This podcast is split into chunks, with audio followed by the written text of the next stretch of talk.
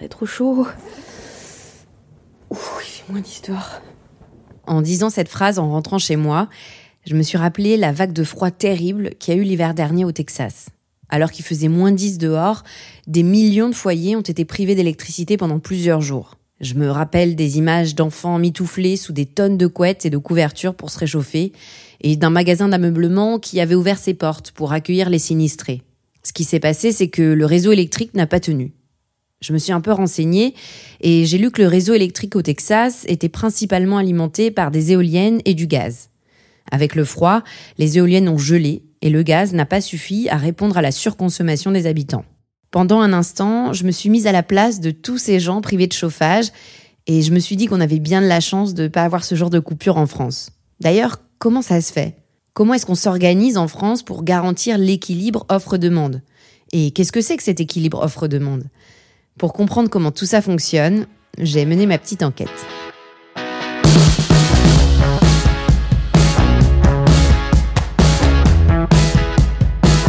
Je m'appelle Camille, vous écoutez le huitième épisode de Watt, le podcast d'EDF qui vous éclaire sur les enjeux de l'énergie. Dans cet épisode, je décortique cet enjeu majeur de l'approvisionnement électrique en hiver.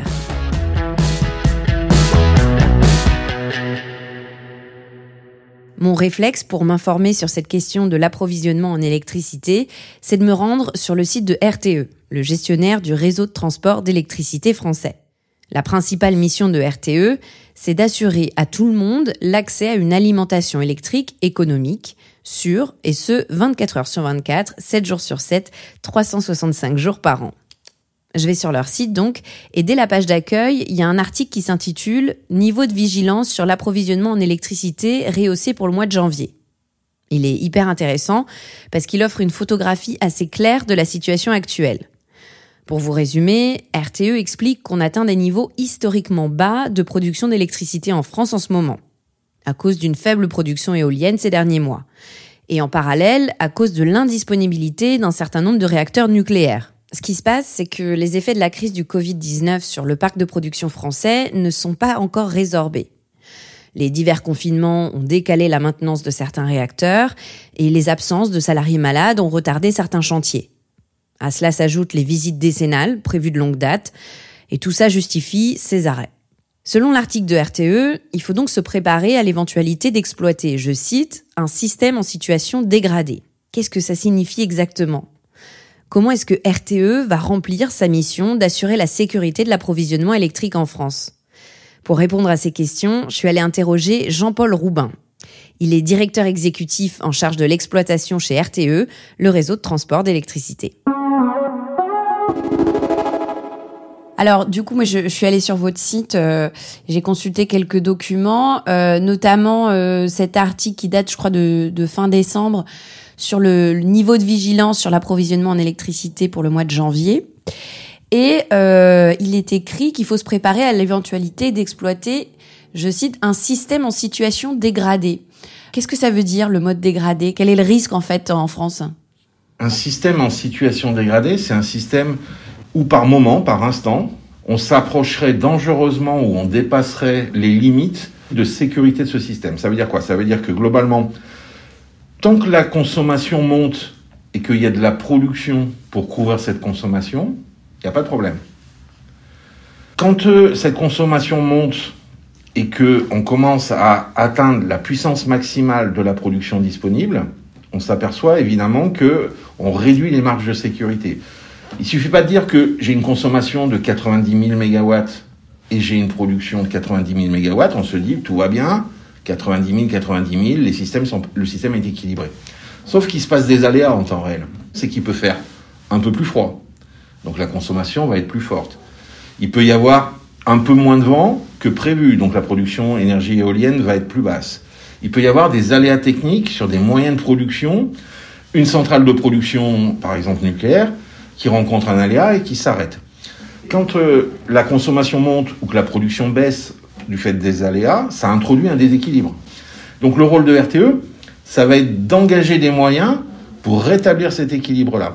Donc pour faire ça, il faut que RTE ait des marges. C'est-à-dire qu'on ait des leviers qui ne soient pas utilisés et qui permettent de couvrir ces aléas-là. Donc la situation dégradée, c'est la situation où les marges ne sont plus suffisantes. Et encore pire, c'est la situation où, en ayant tout engagé, la production n'est pas suffisante pour couvrir la consommation. Compte tenu de cette vision-là, on dit que en cas de vague de froid, et encore plus en cas de vague de froid cumulée à une situation anticyclonique avec un faible niveau de production ANR, eh bien, la production française complétée des imports euh, depuis l'étranger, cette somme-là pourrait ne pas être suffisante pour couvrir la consommation. Alors justement, pour éviter l'effondrement du système, comment est-ce que vous travaillez? Quelles prévisions vous faites? Et quels paramètres euh, vous prenez en compte? Il y a trois paramètres finalement euh, importants à, à estimer. Un, le niveau de la consommation. Deux, le niveau de la production disponible en France. Trois, les capacités d'importation ou d'exportation de la France avec l'étranger et qu'est-ce qui pourrait circuler à travers ces tuyaux pour euh, venir euh, compléter la production française. Donc c'est ça les trois paramètres finalement qui vont euh, permettre de voir si les conditions de l'équilibre sont respectées ou pas, ou si on rentre dans une zone orange, voire dans une zone rouge. La prévision de la consommation, les paramètres qui sont extrêmement importants, évidemment, ce sont les prévisions de température. Il y a un autre paramètre qui est important, mais qui est aussi important pour la production, c'est le niveau de la couverture nuageuse. Je ne sais pas si vous êtes sur Paris, mais le plafond est plutôt bas. D'accord? Ce niveau d'ensoleillement faible, il va avoir deux effets. Un, potentiellement, il va vous conduire à mettre de l'éclairage. Deux, il n'y aura pas de réchauffement naturel de votre habitat. Et donc, vous allez potentiellement utiliser plus de chauffage.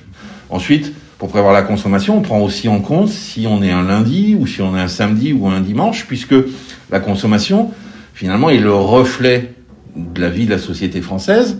Évidemment, on n'a pas les mêmes consommations euh, en jour ouvré qu'un samedi et un dimanche, et même dans certains jours ouvrés, on n'a pas tout à fait les mêmes niveaux de consommation en fonction du télétravail, en fonction si c'est un mercredi, en fonction, etc. Donc euh, voilà, vous voyez que des, gens entre la répartition finalement des Français quand ils sont à leur domicile ou quand ils sont sur le travail, des choses de ce type-là. L'autre point, c'est que le troisième, c'est les imports et les exports. Tous les jours, euh, RTE calcule les capacités techniques du réseau de transport pour importer ou exporter de l'électricité et les met à disposition des acteurs de marché. Et c'est ce marché qui dira, en fonction de la disponibilité de la production en France, à l'étranger, des coûts de production respectifs en France, à l'étranger, qui dira, eh bien, demain, euh, de telle heure à telle heure, la France importera 5000 euh, MW, puis de telle heure à telle heure, ça sera 3000, et puis même dans la journée, elle exportera parce que les conditions auront varié au cours de la journée. Le point de rendez-vous, c'est la veille pour le lendemain à 16h. J-1, 16h pour le lendemain. À 16h, on a la prévision de consommation. On a reçu tous les programmes de production de l'ensemble des producteurs euh, français. Et on connaît le résultat du marché sur les interconnexions, c'est-à-dire qu'on sait le, le bilan importateur-exportateur de la France pour chaque heure du lendemain. On agrège tout ça, et là on voit si cet ensemble production plus échange avec l'étranger est suffisant ou pas pour couvrir la consommation. Et on voit aussi si cet ensemble-là nous donne des marges de sécurité pour couvrir les aléas qui pourraient survenir en temps réel avec une consommation plus forte euh, et éventuellement des aléas qu'on prend sur un risque statistique, un euh, de perte d'un moyen, enfin d'indisponibilité fortuite d'un moyen de production. Ok, donc euh, ça c'est votre mécanisme de prévision. Admettons maintenant que malgré tout ce travail, il y a un aléa, comme vous dites. Qu'est-ce qui se passe? Quels sont vos leviers d'action pour préserver le système électrique? Par exemple, euh, j'ai entendu parler de la notion d'interruptibilité, c'est ça? Alors après, on va rentrer dans un système qui correspond plutôt à, la mise en place de barrières de défense contre l'écroulement du système potentiel du système électrique français. Donc, l'interruptibilité dont vous parlez est la première barrière qu'on activera. C'est-à-dire, c'est cette euh, capacité euh, qu'ont euh, des sites industriels de, sur un signal de RTE, interrompre, baisser leur consommation de manière importante en 5 secondes. Ce volume-là, il représente 1,1 gigawatt. C'est un, peu, un peu moins de la moitié de la consommation d'une ville comme Paris, par exemple. Hein. Le deuxième levier, ensuite, c'est le cran d'après c'est là une action que mène RTE avec les distributeurs, qui est de baisser un petit peu la tension, la tension au sens volt, de baisser un petit peu cette tension, donc dans les prises de courant en particulier, euh, euh, que, que, nous avons euh, toutes et tous. Donc cette baisse de la tension, elle est de 5%, et elle se traduit électriquement par une baisse de rendement finalement de certains matériels. Euh, le chauffage, euh, les plaques de cuisson, un certain nombre de choses. Et en étant moins performant, il y aura moins de consommation. Mais ça, ça a une durée limitée dans le temps, cet effet-là. Parce qu'à un moment donné, si votre chauffage est moins performant, la température dans votre habitat va baisser. Et ce qui va passer à un moment donné, c'est que soit votre thermostat va remettre automatique, va remettre un petit coup, soit c'est vous. Donc euh, on estime que ça a une durée euh, limitée dans le temps. Mais c'est quand même une action importante.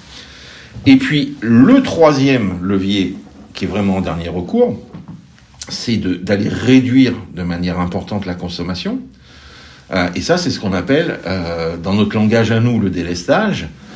dans le langage plus externe, c'est des coupures d'électricité qui sont momentanées, qui sont localisées, d'une durée maximum de deux heures consécutives pour les clients qui seront coupés. Et c'est des coupures que RTE organisera, répartira sur l'ensemble du territoire français. C'est ce qu'on appelle un plan de délestage. Le plan de délestage sera disponible et communiqué euh, la veille pour le lendemain euh, et permettra euh, finalement de voir quelles seront les zones du territoire, les régions, les départements qui pourraient être concernés par ces coupures.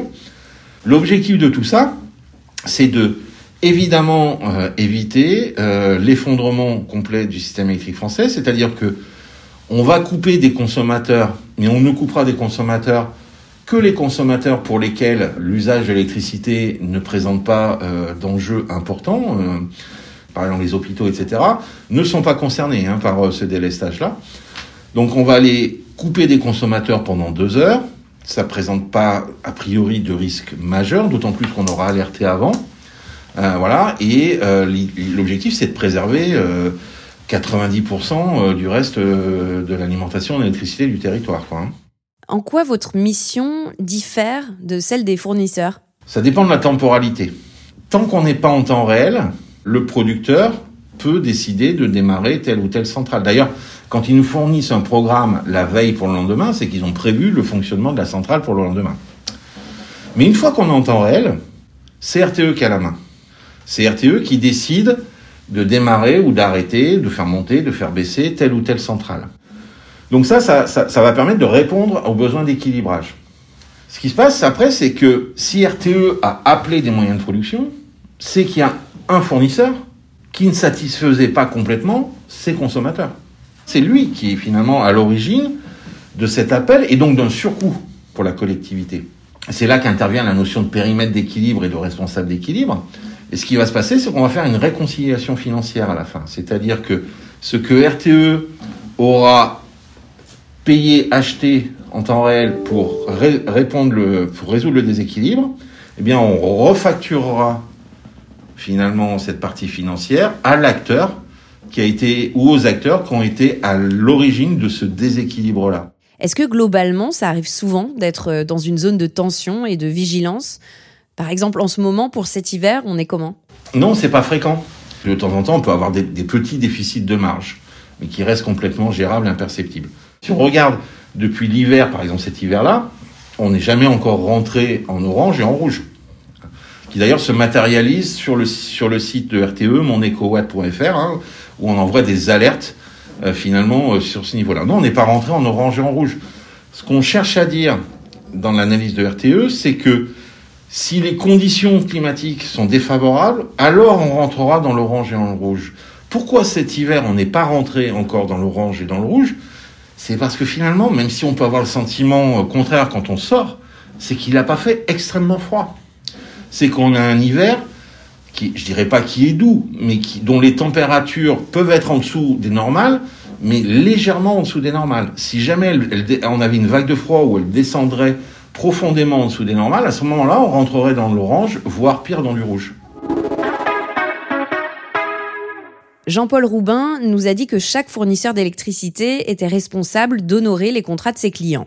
Ça veut dire qu'un acteur comme EDF, par exemple, doit s'assurer qu'il pourra avoir assez d'électricité pour subvenir aux besoins de ses clients, y compris quand ces besoins sont très élevés, comme c'est le cas en hiver. Pour vous donner un ordre d'idée, un jour comme le 27 janvier, j'ai pris au hasard, en plein hiver donc, avec des températures relativement basses, RTE évalue le pic de consommation de la journée à près de 84 000 mégawatts. Pour comparer, j'ai choisi toujours au hasard un jour de septembre, le 22 précisément. Et ce jour-là, la consommation d'électricité se situait au plus haut, autour de 53 000 mégawatts. Ce qu'il faut savoir, c'est que en hiver, un degré en moins équivaut à 2400 mégawatts de consommation d'électricité en plus, soit l'équivalent de la consommation des villes de Marseille et Lyon réunies. D'après les chiffres de RTE, on observe donc une hausse de la consommation d'environ 50% entre l'été et l'hiver. Alors comment faire pour pas craquer tout le système? Comment est-ce qu'un fournisseur comme EDF prépare les pics de consommation hivernaux? Est-ce que notre parc de production nationale est suffisant ou est-ce qu'on doit acheter de l'électricité à l'étranger? Pour y voir plus clair, je me suis rendue à la DOAT, c'est la direction Amont-Aval Trading d'EDF.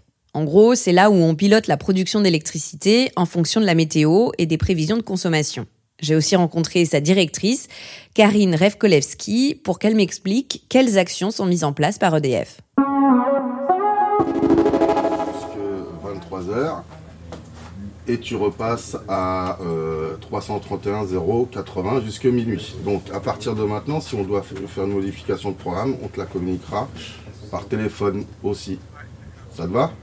Qu'est-ce qui change dans la production et la distribution d'électricité en hiver? Quel est l'enjeu pour EDF En hiver, on consomme plus, tout simplement parce qu'il fait plus froid et que beaucoup de gens se chauffent à l'électricité.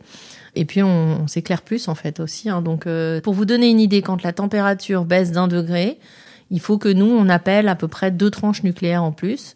Donc c'est évidemment considérable. Quand il y a une vague de froid euh, importante, il faut vraiment que l'ensemble du parc soit mobilisé. Donc c'est un travail qu'on prévoit très en amont pour s'assurer qu'on a le maximum de disponibilité en hiver.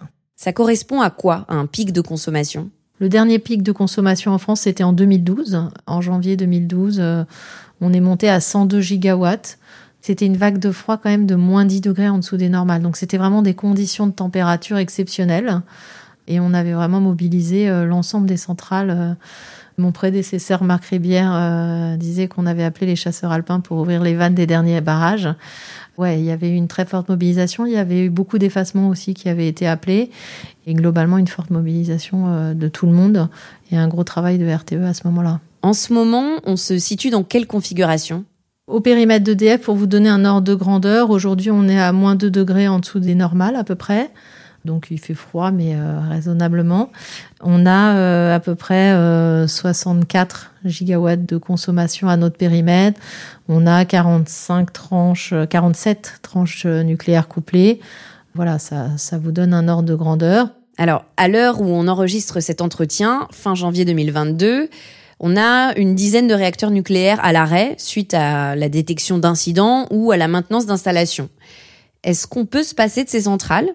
Qu'est-ce que ça implique? Évidemment, il n'était pas prévu qu'elles soient toutes disponibles tout le temps parce qu'il y avait déjà des arrêts programmés euh, sur certaines de ces centrales cet hiver. Donc on s'était organisé pour le faire. C'est surtout les annonces de décembre qui ont euh, modifié finalement la visibilité sur l'hiver. Comment on se réorganise? Ben, On voit si on a d'autres centrales à appeler et puis sinon on achète sur les marchés de l'électricité. C'est notre métier, on fait ça tous les jours. Euh, donc ça, on, a l'habitude. De manière générale, quelles sources d'énergie sont sollicitées en premier sur le réseau et pourquoi? C'est ce qu'on appelle l'ordre de mérite. En anglais, on dit euh, merit order. On les met en fonction de ce qu'on appelle le coût marginal le plus bas, puis ensuite le plus haut. Donc, qu'est-ce que ça veut dire le coût marginal? C'est le coût du combustible, en fait. Une fois que la centrale est là, qu'est-ce que ça va me coûter de l'appeler? Donc, euh, il y a des centrales qui ont des coûts marginaux nuls. Euh, on les appelle fatales, c'est pas un très beau mot, mais en fait elles sont prioritaires. C'est tout ce qui est euh, les énergies renouvelables intermittentes, le solaire, l'éolien, mais aussi l'hydraulique au fil de l'eau. L'hydraulique, quand il n'y a pas de barrage, ben ça coule, donc ça turbine, c'est prioritaire. Deuxième partie, après on va enchaîner. En général, ce qui vient juste après, c'est le nucléaire le coût du combustible nucléaire, en fait, une fois que la centrale est en place, il est très faible. Donc ça vient juste après. Et après, on va enchaîner les moyens thermiques. En général, c'est d'abord le gaz et ensuite le charbon. Depuis quelques mois, avec la flambée des prix du gaz, on a inversé. On a d'abord le charbon et ensuite le prix du gaz, le gaz. Et puis après, on a les turbines à combustion. Et entre tout ça, on va mettre l'hydraulique qu'on sait gérer, le lac hydraulique. Et là, on va le mettre au meilleur moment en fonction de notre contrainte de stock. Donc, on sait qu'on a une certaine quantité d'hydraulique à turbiner tout au long de l'hiver, de l'année, de la semaine. Ça dépend de la typologie de barrage. Et ça, euh, on va choisir le meilleur moment pour le faire. L'autre solution dont vous parliez tout à l'heure pour répondre aux besoins d'électricité, c'est d'en acheter sur les marchés étrangers. Effectivement, EDF achète et vend de l'électricité simultanément. Est-ce que vous pouvez m'expliquer pourquoi? La réalité, c'est que c'est un coût économique, mais le coût économique, il tient quand même compte de la contrainte de la production de CO2, parce qu'il y a des contraintes de coût carbone associées à chaque centrale. Donc typiquement, quand on produit de l'électricité avec du charbon, on a un coût du CO2 qui est très élevé. Donc ça intervient dans l'équation globale. Après, ce dont il faut se souvenir, c'est qu'en France, 97% de la consommation qu'on apporte à nos clients est décarbonée. Donc même quand on parle d'utilisation des centrales euh, fossiles, on parle de très petits volumes. Si je résume, il y a plusieurs leviers pour éviter les coupures d'électricité en hiver. D'un côté, l'optimisation des moyens de production, de l'autre, l'importation d'électricité. Mais en réalité, il y a un troisième volet très important, c'est la consommation d'électricité. En l'occurrence, pendant l'hiver, pour limiter les pics de consommation justement, on va essayer de limiter la demande des clients. C'est ce qu'on appelle l'effacement. Ce qui fait qu'il y a un sujet autour de l'hiver, c'est d'abord que la consommation monte.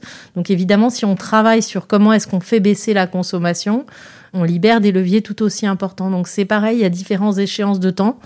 Très en amont, il y a tout le travail qui est fait sur l'efficacité énergétique, la performance euh, des, euh, des, matériels. Quoi. Hein. Évidemment, euh, quand on prend un chauffage plus performant, une pompe à chaleur, un, frigo de meilleure performance, quand on pense à éteindre ces appareils quand on quitte chez soi, quand, bah, en fait, on a un effet absolument majeur sur la consommation. Donc ça, c'est tout le travail très en amont. Et puis, il y a des travaux autour de, de ce qu'on appelle l'effacement que ce soit avec les résidentiels ou avec les industriels. On est capable de construire avec ceux qui ont des flexibilités pour s'effacer certains jours, pour ne pas consommer, pour reporter, pour faire autrement. Typiquement, un particulier, ben, il peut décider de se chauffer au bois sur une journée. Un industriel, il va le faire autrement, bien sûr. Ben là, on, est capable de, euh, de les payer finalement pour reporter leur consommation ou la réduire. Est-ce que vous avez des exemples concrets en tête pour qu'on comprenne bien? Des métallurgistes euh, qui font qui ont des électrolyses en général, ben eux, euh, ils peuvent parfois s'arrêter deux heures, trois heures. Et par contre, ils peuvent, ils peuvent le faire extrêmement rapidement. Donc euh, eux, on leur dit, écoute, si je te préviens une heure avant, est-ce que tu peux t'arrêter deux heures? Et ça, pour nous, ça a de la valeur. Pour eux, ça a de la valeur. Euh, on sait faire ça. Il y a d'autres personnes, euh, les cimentiers, ils peuvent s'arrêter une journée entière, mais par exemple, il leur faut euh, plutôt une journée de, pour, une journée de prévenance en amont. Donc en fait, tout le, tout le sujet de l'effacement, c'est que c'est un peu du sur-mesure quand même. Donc, donc ça, c'est vraiment un travail assez fin avec les industriels. Donc moi, j'ai cité des exemples d'industriels qui arrêtent finalement leur consommation pendant quelques heures on va dire qu'en fait, ils les déplacent parce que leur, euh, ils trouvent bien un autre moment pour le faire. Il y a aussi des, clients qui ont des groupes électrogènes et quelques heures dans l'année, on leur dit si tu es prêt à utiliser ton groupe électrogène et à t'effacer, nous, on te, on te paye. D'un point de vue environnemental, c'est pas problématique parce que c'est des heures où de toute façon on utilise des centrales carbonées aussi euh, dans le système électrique. Et pour le coup, tout le monde gagne en termes d'efficacité. Ça évite des investissements lourds sur les, le système électrique. En France, quelle est la part de consommation des entreprises comparée à celle des particuliers? Donc en fait, on considère que les particuliers, c'est à peu près euh, un peu plus d'un tiers en fait de la consommation euh, nationale. Euh, évidemment, ça dépend beaucoup de la température. Donc, c'est beaucoup plus volatile que les consommations des entreprises. Donc, ça, c'est en moyenne. Est-ce que l'effacement des entreprises est un dispositif auquel vous avez fréquemment recours? Est-ce qu'il y en a beaucoup? En fait, on essaie de travailler avec beaucoup d'entre eux. On n'est pas les seuls acteurs, donc euh, il y a euh, d'autres acteurs qui se positionnent. Je pense qu'il y en a qui ont l'habitude, qui avaient historiquement des offres à effacement, y compris du temps du tarif réglementé de vente.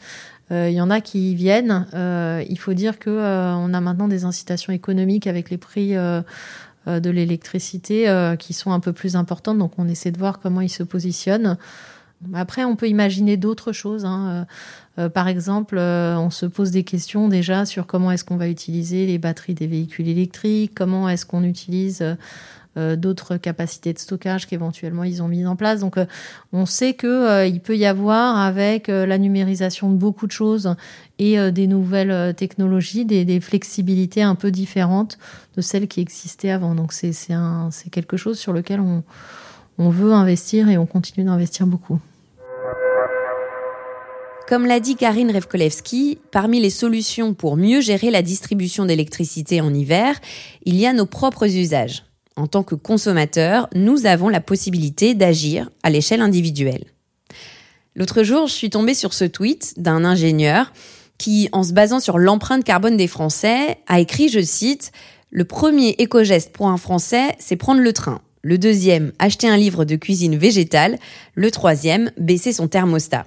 Et c'est vrai que sur le sujet de la consommation d'énergie en hiver, la question du chauffage est centrale. Désolée pour le jeu de mots. Le chauffage, c'est le premier poste de dépense d'un foyer dans sa facture énergie. Alors pour limiter sa consommation, il faut d'abord apprendre à bien chauffer. Pour l'ADEME, l'Agence de l'environnement et de la maîtrise de l'énergie, la température idéale à la maison est de 19 degrés. L'agence rappelle que l'augmenter d'un degré représente 7% de consommation en plus. Par ailleurs, faut pas hésiter à baisser la température la nuit et lorsqu'on s'absente. Pour ça, les systèmes de programmation sont très utiles. Mais attention, tout n'est pas qu'une question de température. D'autres éléments sont à considérer, comme l'isolation de votre logement, grand coupable de la déperdition de chaleur, ou encore le type de chauffage choisi, par exemple en installant une pompe à chaleur chez soi quand c'est possible. Parmi les choses à avoir en tête, il y a aussi éteindre sa box internet quand on part en week-end ou en vacances, Mettre les sites sur lesquels on va tous les jours ou presque en favori, c'est un gain de temps et d'économie d'énergie. Nettoyer sa boîte mail, par exemple supprimer 30 emails, ça permet d'économiser la consommation d'une ampoule pendant une journée. Pensez à entretenir régulièrement vos radiateurs ou votre chaudière aussi. Bien aérer les pièces, y compris quand il fait froid, ça évacue l'humidité. Et surveiller votre consommation d'eau chaude. Par exemple, en réglant la température de votre chauffe-eau entre 50 et 60 degrés. En France, l'hiver est un moment crucial en termes de gestion d'électricité, parce que notre consommation augmente nettement, en particulier avec le chauffage. Et c'est pas le même cas de figure partout d'ailleurs. Par exemple, Jean-Paul Roubin du réseau de transport d'électricité me faisait remarquer qu'en Italie, à l'inverse, le moment le plus tendu de l'année, c'est l'été, parce qu'il y a un afflux de touristes et un large usage de la climatisation. Ce qui ne change pas en revanche, c'est que dans ces périodes de tension, l'essentiel est de tout faire pour maintenir un bon équilibre entre l'offre et la demande d'électricité. Pour cela, on anticipe, on calcule, on modélise. C'est le travail de RTE, mais aussi à leur niveau des fournisseurs d'électricité comme EDF, qui agissent dans leur fameux périmètre d'équilibre. La décision de démarrer une centrale supplémentaire, d'importer de l'électricité ou de demander à une entreprise d'interrompre sa production va être le résultat d'un fin calcul qui comprend une multitude de paramètres, tels que les prévisions météo, les moyens de production disponibles ou encore les prix du marché de l'électricité. Ce qu'il faut retenir aussi, c'est que pour assurer l'équilibre de l'offre et de la demande sur le réseau, il faut de la flexibilité, d'autant plus avec le développement des énergies renouvelables une flexibilité dans les moyens de production, avec notamment le développement des techniques de stockage de l'électricité, et une flexibilité aussi dans notre consommation, avec par exemple des reports d'usage, des systèmes de recharge intelligents et des appareils connectés qui fonctionnent en période creuse. Par exemple, les voitures électriques peuvent se recharger la nuit, quand la demande d'électricité est au plus bas. Toutes ces évolutions sont à prendre en compte dès maintenant dans nos modèles de développement pour assurer l'ajustement de notre système électrique et la performance de son pilotage dans les années à venir.